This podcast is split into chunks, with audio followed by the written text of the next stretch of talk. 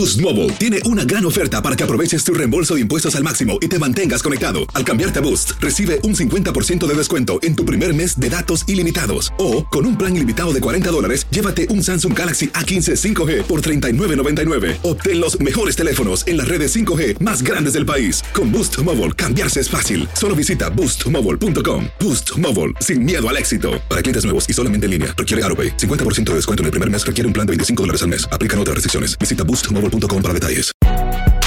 Si no sabes que el Spicy McCrispy tiene Spicy Pepper Sauce en el pan de arriba y en el pan de abajo, ¿qué sabes tú de la vida? Para, pa, pa, pa. Hola, soy Jorge Ramos y a continuación escucharás el podcast del Noticiero Univisión. Bienvenidos, soy Ilia Calderón y estas son las historias más importantes del día. Estas son las principales noticias hoy jueves 9 de diciembre. Un camión tráiler que transportaba migrantes aparentemente de Centroamérica se volcó en una carretera de Chiapas y causó decenas de muertos y heridos. Las autoridades sanitarias expandieron hoy la campaña de vacunas de refuerzo a millones de jóvenes de 16 y 17 años. La farmacéutica Pfizer dice que podría hacer falta una cuarta vacuna debido a la variante Omicron. Decenas de hombres, mujeres y niños están cruzando la frontera de México y entregándose a la patrulla fronteriza con la esperanza de solicitar asilo en territorio estadounidense. El mercado laboral ha creado más de 11 millones de trabajos que permanecen vacantes y las solicitudes de beneficios por desempleo cayeron a su nivel más bajo en 52 años. No sé cuál sería la causa de que se le haga tan difícil conseguir empleados, pues. Y en una decisión histórica, la ciudad de Nueva York les permitirá a cientos de miles de inmigrantes que no son ciudadanos, pero tienen su situación migratoria regularizada, votar en elecciones locales. Este es Noticiero Univisión con Jorge Ramos e Ilia Calderón. Muy buenas noches. Tenemos que comenzar con la noticia de una verdadera tragedia en Chiapas, Ilia, Chiapas, México, en la que las víctimas son migrantes aparentemente centroamericanos. Se trata de un camión tráiler que transportaba a una gran cantidad de migrantes que se volcó y dejó decenas de víctimas entre muertos y heridos. Por el accidente tuvo lugar en la vía de Chiapa de Corzo y Tuxtla Gutiérrez, entre estas dos poblaciones, y las primeras imágenes muestran Escenas terribles de las víctimas, como nos muestra Alejandro Madrigal. Alejandro. Gracias.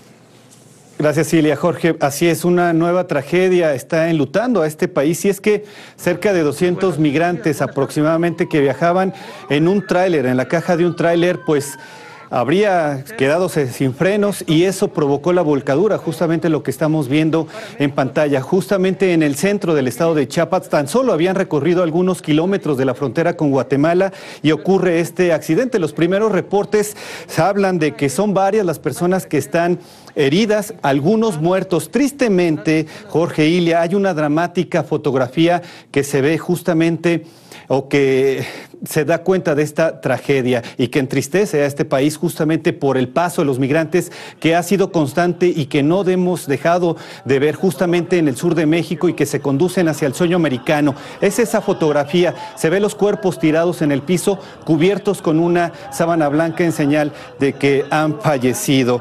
Medios hablan de alrededor de 20 personas los que han fallecido, pero aún está en este conteo preliminar, todavía se encuentran los equipos de emergencia trabajando en la zona. De acuerdo con los primeros reportes, se habla de que no se están dando abasto y esto es lo que está sucediendo. Es una información que está comenzando a circular en, este, en esta parte de México. Tristemente, una nueva tragedia ahora con los migrantes. Jorge Ilia.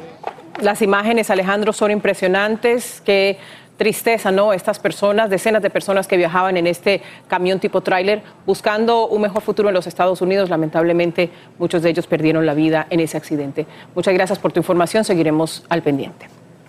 Unos 400 migrantes de la caravana que marchan por la autopista de Puebla rumbo a la Ciudad de México, provocando demoras en el tránsito por esa vía. Mujeres, hombres y niños pasaron la noche en un auditorio de Puebla antes de reanudar la marcha. Un segundo grupo de migrantes descansaba en un polideportivo de la zona y planeaba reencontrarse con quienes caminan en la avanzada. Bueno, primero fue en Yuma, Arizona, ahora cientos de inmigrantes llegaron en grupos a La Joya, Texas, en lo que parece ser una nueva ola tras la reanudación del programa Quédate en México. Adultos, familias y niños no acompañados cruzaron el río Bravo y caminaron horas hasta entregarse a la patrulla fronteriza para solicitar asilo, pero por supuesto no querían que los devolvieran a México, como reporta Francisco Cobos. En La Joya, Texas, Francisco Cobos, Univisión. y se entregan tras cruzar el río Bravo en La Joya, Texas. Pues darle una mejor vida a mi hijo, la que no tenía ya. ¿Ha sido difícil en Honduras? Sí, bastante. Son los primeros de cientos que arribaron la mañana de este jueves, entre ellos adultos, familias enteras y muchos niños no acompañados. ¿Y papá? Están allá en mi país. ¿En tu país? Sí. ¿Hacia dónde vas? San Francisco. Amaneció y más grupos seguían llegando. Venían de Centroamérica, Venezuela, Cuba y otros lugares tan lejanos como Rumania. Dicen estar temerosos porque no quieren que los regresen a territorio mexicano mediante la reinstalación del programa de protocolo de protección a migrantes. ¿Por qué nos trajeron para acá? No sé dónde estamos. A estos migrantes de Nicaragua les aterra el solo pensar en la posibilidad de ser retornados a México porque dicen sobrevivieron de milagro a un secuestro. Nos interceptó el, el cartel y no nos tuvieron secuestrados. Familiares y tuvieron que pagar para que pudiéramos salir. Conforme avanzaba el día, los grupos de inmigrantes entrando por esta zona del sur de Texas eran más numerosos, todos con la esperanza de obtener el asilo en los Estados Unidos. Todos cruzaron el río Bravo y caminaron en medio de esta zona semidesértica por más de cinco horas. Llegaron cansados pidiendo agua y algunos los atendieron paramédicos porque estaban deshidratados. Yo vengo huyéndole a la violencia. Este es el grupo más grande que cruza por aquí desde la reinstalación del programa MPP. Agentes fronterizos dijeron que habían encontrado a unas mil personas en las últimas 24 horas solo en esta zona. Otros cientos continuaban llegando a ciudades fronterizas como Matamoros, Reynosa, Piedras Negras y Ciudad Juárez con la intención de cruzar la frontera. En La Joya, Texas, Francisco Cobos, Univisión. Vamos a cambiar de tema. Eh, Ilia, un día después de que la farmacéutica Pfizer dijera que una tercera dosis de su vacuna contra el COVID neutralizaría la variante Omicron. La farmacéutica sugiere que sería necesaria una cuarta dosis para combatir el virus. Y al mismo tiempo, Jorge, la Administración Federal de Alimentos y Medicinas autorizó de emergencia la dosis de refuerzo para millones de jóvenes entre 16 y 17 años. Vamos con Bill Matarazona, ya tiene los detalles. El presidente de Pfizer dijo que además de la dosis de refuerzo, posiblemente se podría necesitar una cuarta dosis de la vacuna contra el COVID-19 para pelear contra la variante Omicron. When we see real world data, we'll determine if the Omicron is well covered by the third dose and for how long. And uh, at a certain point, I think we will need the fourth dose. Miembros de la comunidad científica dicen que es muy pronto para hablar de la cuarta dosis. En cuanto a la cuarta dosis, hay que ser muy claros que el, el, director de Pfizer dijo podría ser necesaria, no dijo es necesaria. En este momento lo que podemos decir es que es necesario que estés vacunado y la recomendación que yo también le daría a la gente es que es necesario que debido a Omicron te pongas una tercera dosis, una dosis de refuerzo. Preguntamos a la doctora Aileen Marty, especialista en enfermedades infecciosas, si esto significa que vamos a tener que vacunarnos cada seis meses. Eso no se sabe todavía porque simplemente es muy temprano para poder saber eso. Lo que tienes que tener en mente es que hay muchas vacunas que normalmente se dan tres o cuatro y ya terminas. ¿Ves? Y no vas a necesitar todos los años o todos los seis meses nada de eso. Y puede ser que sea así, yo espero que sea así. La Administración Federal de Alimentos y Medicinas autorizó hoy la vacuna de refuerzo o tercera dosis para los jóvenes de 16 y 17 años. Sabemos que eh, con esta tercera dosis se protege de una forma mucho mayor, especialmente con la presencia de la nueva variante del Omicron. Las autoridades de salud de Australia descubrieron una variante de Omicron que dicen es más difícil de detectar. Mira, no, no debemos estar preocupados, simplemente van a continuar surgiendo variantes de este virus. Lo que hace la variante de Australia, que dicen que es difícil de detectar, es que no tiene la característica en la detección del examen de laboratorio que hace que uno sepa que... A ver, Vilma, hemos hablado en este reportaje de la tercera dosis hasta de la cuarta dosis. Quizás mi pregunta para ti es si cambia la definición de lo que significa que una persona esté completamente vacunada. Jorge, en estos momentos todavía se considera que una persona está completamente vacunada si ha recibido dos dosis en el caso de la vacuna de Pfizer o Moderna o una dosis en el caso de la vacuna de Johnson Johnson. Sin embargo, el doctor Anthony Fauci ha dicho que es cuestión de tiempo para que se incluya la dosis de refuerzo a la hora de determinar si una persona está completamente vacunada. Y le regreso contigo. Gracias, Bilba. Y vamos a continuar con el tema de las vacunas. Al menos cinco universidades están poniendo en marcha mandatos de refuerzo de la vacuna de COVID para sus estudiantes. Las cinco universidades incluyen a Notre Dame, Syracuse, Northeastern, Smith College y la Universidad de Massachusetts en Amherst. Los estudiantes de Syracuse tendrán que vacunarse antes del, primer, eh, del semestre de la primavera y los estudiantes de Notre Dame deberán recibir el refuerzo a mediados de ese mismo semestre. Bueno, la Fundación Familiar Kaiser encuestó a más de mil padres sobre las vacunas en contra del COVID-19 para sus hijos menores y el estudio concluyó que seis de cada diez dicen no tener suficiente información sobre la eficacia y los efectos secundarios de las vacunas. Por ejemplo, tres de cada diez afirman que no vacunarán a sus hijos en contra del COVID y un tercio de los padres de los niños más pequeños dicen que van a esperar y ver antes de decidir.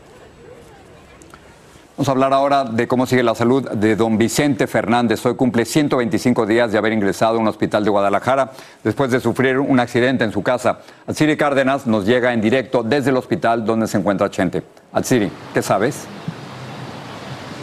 Gracias, Jorge. Muy buenas tardes. Así es, está cumpliendo cuatro meses hospitalizado y de acuerdo con una fuente que conoce el caso, está grave pero estable. Él se mantiene aún en terapia intensiva, tiene neumonía porque ha colapsado uno de sus pulmones, según nos revela esta fuente que tiene conocimiento del caso. Presentaría aún fallas en los riñones y por eso se habló de que tenían que venir donadores de sangre y entre el martes y el miércoles estuvieron viniendo al menos 10 personas a donarle sangre a don Vicente Fernández. Ya vino Cuquita, ya vino Vicente Junior el día de hoy y algo que ha llamado mucho la atención también es que Gerardo, el hijo del medio, estuvo aquí hace un par de horas y dio dos frases que han alarmado a sus seguidores de Don Chente, que su papá ya está cansado y que para don Vicente Fernández en estos momentos son tiempos delicados y pidió que oraran por él.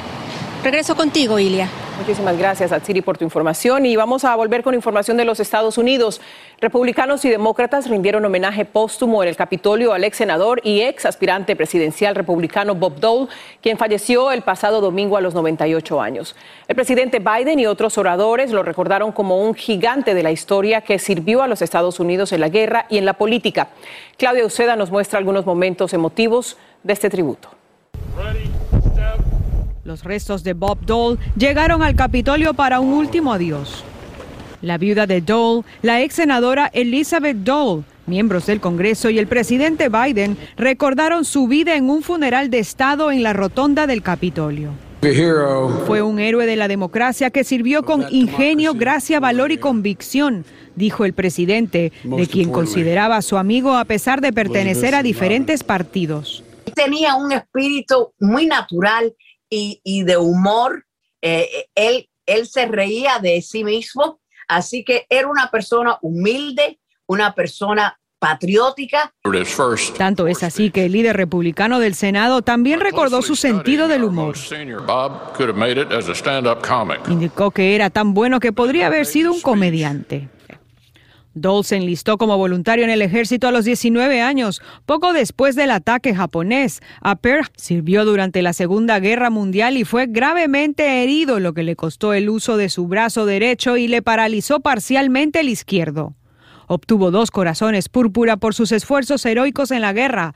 Dole fue durante 27 años el senador de Kansas y usó su poder para ayudar a las personas con discapacidades y a los veteranos de guerra gran mayoría de los políticos de su generación eh, ponían siempre el país primero y el partido segundo. Y eso ha cambiado en los últimos años. Dole se postuló a la presidencia tres veces, finalmente consiguió la nominación del Partido Republicano, pero perdió ante el demócrata Bill Clinton en 1996. El féretro de Dole permanecerá en el Congreso para que invitados le den un último adiós. Mañana habrá un servicio fúnebre en la Catedral Nacional. En Washington, Claudio Uceda, Univision. En Estados Unidos sobran los trabajos y eso podría ser necesario buscar trabajadores extranjeros. Nueva York les da el poder del voto a cientos de miles de inmigrantes que no son ciudadanos, pero sí residentes legales. En solo cuatro días, La torre del milenio de San Francisco se inclinó otro cuarto de pulgada. Hablaremos de eso en un momento. Aloha mamá, ¿dónde andas? Seguro de compras. Tengo mucho que contarte. Hawái es increíble. He estado de un lado a otro con mi unidad. Todos son súper talentosos. Ya reparamos otro helicóptero Blackhawk y oficialmente formamos nuestro equipo de fútbol. Para la próxima te cuento cómo voy con el surf y me cuentas qué te pareció el podcast que te compartí, ¿ok? Te quiero mucho. Be All You Can Be, visitando goarmy.com diagonal español. Si no sabes que el Spicy McCrispy tiene Spicy Pepper Sauce en el pan de arriba y en el pan de abajo, ¿qué sabes tú de la vida? Para, pa, pa, pa. Dicen que traigo la suerte a todo el que está a mi lado. Y esa es mi mala fortuna. Basada en el clásico de Juan Rulfo, llega Univisión, El Gallo de Oro. Supongamos que la caponera puede inclinar la suerte a quien ella quiera. ¿Estás tardando en conquistarla? Con Lucero, José Ron y Plutarco Asa. Este gallo está cambiando la vida. En una historia legendaria de amor y azar. No trates de cambiarme, no lo vas a lograr. El Gallo de Oro, lunes a viernes a las 9 por Univisión. Estás escuchando el podcast del noticiero Univisión. El jurado encontró a Josis Modet culpable de cinco de los seis cargos de los que fue acusado por haber fingido un ataque homofóbico y racial en su contra y hacer falsas denuncias en 2019 en la ciudad de Chicago. Smodet ha negado repetidamente haber orquestado ese ataque. Now hiring, estamos contratando, este es quizás el aviso más visto de los últimos meses, y es que hay más de 11 millones de empleos disponibles, según un reciente informe del Departamento de Trabajo. Los expertos están buscando explicaciones a esta situación, sobre todo porque también hay casi 7 millones de personas desempleadas. Y aunque escasean los trabajadores en casi todas las áreas y las industrias, los sectores más afectados son la educación, servicios de salud, transporte, distribución, recreación, hospitalidad y ventas a minoristas. En medio de todo esto también bajaron las solicitudes de beneficios de desempleo, como nos explica Lourdes del Río. Aquellas interminables filas de personas buscando trabajo o solicitando beneficios por desempleo no forman parte de la realidad actual. Según el Departamento del Trabajo, solo se han presentado 184 mil solicitudes de beneficios por desempleo en la semana que finalizó el 4 de diciembre. Este es el nivel más bajo de solicitudes presentadas desde 1969. Leonardo Luzardo trabaja en un almacén y está muy positivo sobre su futuro. Quiere decir que la economía sí está bien, se está moviendo, se está recuperando después de la pandemia. Pero aunque la noticia de menos desempleados es buena, hay otra realidad igualmente importante. En octubre el país tenía 11 millones de puestos de trabajo disponibles y no había suficientes personas para cubrirlos. Es un hecho que los empleadores están enfrentando día a día y que salta a la vista. Por eso muchos están ofreciendo más beneficios. Están aumentando los sueldos y salarios y ese es el mayor peligro. Es una cuestión de oferta y demanda. Tienes casi pleno empleo, estás muy cerca y no tienes suficientes empleados porque hay mucha gente que dejó de trabajar producto de la pandemia. El peligro, según este economista, es que el aumento de salarios complique más el panorama inflacionario que enfrenta ahora mismo el país. Y la pregunta que algunos se hacen es si ante la falta de mano de obra esta situación podría tener algún impacto en la inmigración. En la medida que hayan aperturas y que haya necesidad, por supuesto, al mismo tiempo esto se junta el fenómeno político, se le va a dar más oportunidades, se van a asignar más velocidad en la legalización de fuerza laboral que venga del extranjero. Esto no es un fenómeno de ahora, esto siempre ha sido así y la, la política migratoria ha sido en función de la oferta y demanda. Expertos predicen que la escasez de mano de obra continuará en el 2022 y que esto a su vez empujará un crecimiento de los salarios de un 4%. Pero por supuesto, como con cualquier tema económico, esto es simplemente una proyección. En Miami, Florida, Lourdes del Río, Univisión. Los problemas de la cadena de suministro empiezan a aliviarse justo a tiempo para la Navidad. La congestión en los puertos se está normalizando y los precios de los envíos tienden a bajar. Sin embargo, la escasez de camioneros demora las entregas y crece la amenaza de la variante Omicron. Los economistas se muestran, sin embargo, optimistas y consideran que lo peor ya pasó. El Consejo Municipal de Nueva York aprobó esta tarde por amplia mayoría una ley municipal que permitiría votar a los no ciudadanos en elecciones locales de la ciudad. Así se convierte en la ciudad más grande del país en aprobar una ley que, después de ser firmada por el alcalde, permitirá votar a cerca de un millón de residentes legales de la Gran Manzana. Blanca Rosa Vilches estuvo en la celebración de esta votación. Fue un día que esperaron durante años. Conseguir que el Consejo Municipal autorice a los no ciudadanos a votar en elecciones locales para elegir alcalde, concejales y presidentes de los cinco condados en Nueva York. El proyecto de ley refleja la realidad de miles, dice su autor. Cuando alguien me dice, no, lo que debimos de hacer es seguir apoyando a los inmigrantes con clases de inglés, ayudándolos a, a, a educarlo. ¿Educarlo en qué? ¿Pagan impuestos? ¿Quién le decía a esas personas que no eran ciudadanos que podían votar anteriormente 150 años atrás?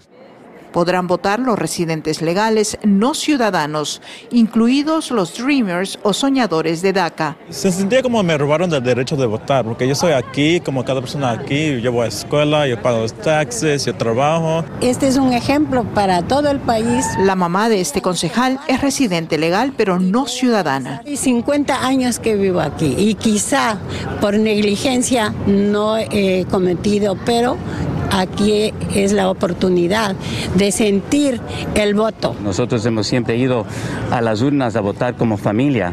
Eh, mi mamá ha sido la única que nunca pudo eh, votar por mí. 51 o 52% son inmigrantes que no pueden votar en este momento en, en mi comunidad. Para este concejal, esto significaría unos 3.000 nuevos votos que se acerquen al gobierno, porque cercar al, al gobierno vamos a, a, a, crear acceso a servicios como legal, salud, educación. Y eso es lo que quieren. El alcalde firmaría el proyecto de ley en las próximas semanas. Se estima que un millón de personas podrían votar en las próximas elecciones municipales. Quienes apoyan esta medida piensan que bien podría cambiar el mapa político en esta ciudad. En Nueva York, Blanca Rosa Vilches, Univisión. Vamos a pasar a Patricia. Tiene un adelanto de lo que nos ofrecen esta noche. Patricia. Gracias, Jorge. Bueno, en la edición nocturna, el Departamento de Seguridad Nacional está buscando ideas. Quiere que la opinión pública le envíe recomendaciones sobre cómo evitar que los inmigrantes indocumentados crucen la frontera y terminen separados de sus familias. También Alfredo Gallegos, un sacerdote del Estado mexicano de Michoacán, que va siempre armado, está instando a los feligreses a que lo imiten para que la población se proteja de los grupos criminales que operan en la zona. Es una forma de salvar la vida. La pistola la quiero para salvar la vida, no para matar. La Iglesia Católica Mexicana ha querido excomulgar al llamado Padre Pistolas en más de una ocasión. Esta historia completa esta noche en la edición nocturna. Todo un personaje. Hasta el apodo, ¿no? De armas tomar. Así es, entre, entre Dios y la delincuencia. Muchas gracias. Gracias. Al regresar, la emblemática Torre del Milenio en el Distrito Financiero de San Francisco continúa inclinándose a pesar del optimismo de sus constructores. Si no sabes que el Spicy McCrispy tiene Spicy Pepper Sauce en el pan de arriba y en el pan de abajo, ¿qué sabes tú de la vida? Para, pa, pa, pa. Dicen que traigo la suerte a todo el que está a mi lado. Y esa es mi mala fortuna. Basada en el clásico de Juan Rulfo, llega Univisión, El Gallo de Oro. Supongamos que la caponera puede inclinar la suerte a quien ella quiera. ¿Estás tardando en conquistarla? Con Lucero, José Ron y Plutarco Asa. Este gallo me está cambiando la vida. En una historia legendaria de amor y azar. No trates de cambiarme, no lo vas a lograr. El Gallo de Oro, lunes a viernes a las 9 por Univisión. Sigue este podcast en las redes sociales de Univision Noticias y déjanos tus comentarios. Bueno, en San Francisco una torre de apartamentos Chile que fue construida hace más de una década ha despertado el interés local y mundial debido a su majestuosa estructura. Pero Jorge, lo que pasa es que con los años esa edificación, esa estructura fue ganando fama por algo en particular que no deja de generar preocupación entre los residentes de la bahía y también entre expertos, como nos reporta Luis Mejid. Con sus 58 lujosos pisos, la Torre Milenio se está convirtiendo en el edificio más famoso de San Francisco, pero no por buenas razones. Aunque no se ve a simple vista, la estructura ya se ha inclinado más de 23 pulgadas y se sigue moviendo. Durante trabajos de refuerzo se inclinó otro cuarto de pulgada en apenas cuatro días. Ahí hay una señal grave de que la estructura está sufriendo algún percance. Darles Arcia Pozo, una ingeniera estructural que no trabajó en el proyecto, cree que los delicados trabajos de refuerzo que se están haciendo son esenciales, especialmente en un área sísmica. Si de repente tiene la estructura así y hace esto, ya estas bases no están como estaban antes derecha. Entonces, eso es importantísimo revisarlo. Mientras los cimientos de la mayoría de los rascacielos en San Francisco están anclados en la base de roca a 200 pies de profundidad, el problema con el milenio es que los cimientos apenas llegan a unos 80. Eso lo hace menos estable. Y es lo que ahora están trabajando para resolver. Por el momento, los trabajos de refuerzo se han detenido, mientras los ingenieros de la Torre Milenio insisten en que la estructura es totalmente segura y no va a colapsar a pesar de la inclinación. Los críticos, por su parte, dicen que estas cosas pasan en San Francisco porque la ciudad tiene las prioridades equivocadas. Y en lugar de construir viviendas accesibles, la ciudad ha dejado que se construyen vivienda de lujo para personas que son millonarios. Los precios de las propiedades en San Francisco siguen en las nubes y aunque en el milenio son todavía caras, al menos ahora hay oportunidades. O sea que es más receptivo el vendedor eh, a una oferta más baja que en un mercado normal. La pregunta es si la creciente inclinación le permitirá dormir tranquilo. En San Francisco, Luis Mejid, Univisión. Esa es una de las preguntas. Estaba pensando en la Torre de Pisa, ¿no? Construida así, ¿no? En la empina- empinada. Ahora, ¿quién quiere vivir en la Torre de Pisa? A ver, ¿quién se le mide? Listo, gracias, así terminamos. Buenas noches. Buenas noches. Noticiero Univisión, siempre a tu lado.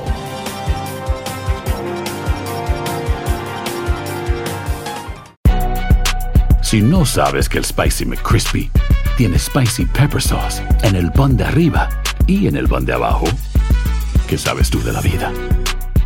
Para, pa, pa, pa. Familia querida de Univisión, aquí Lucero para decirles que no se pueden perder el gallo de oro. Lunes a viernes a las 9 por Univisión.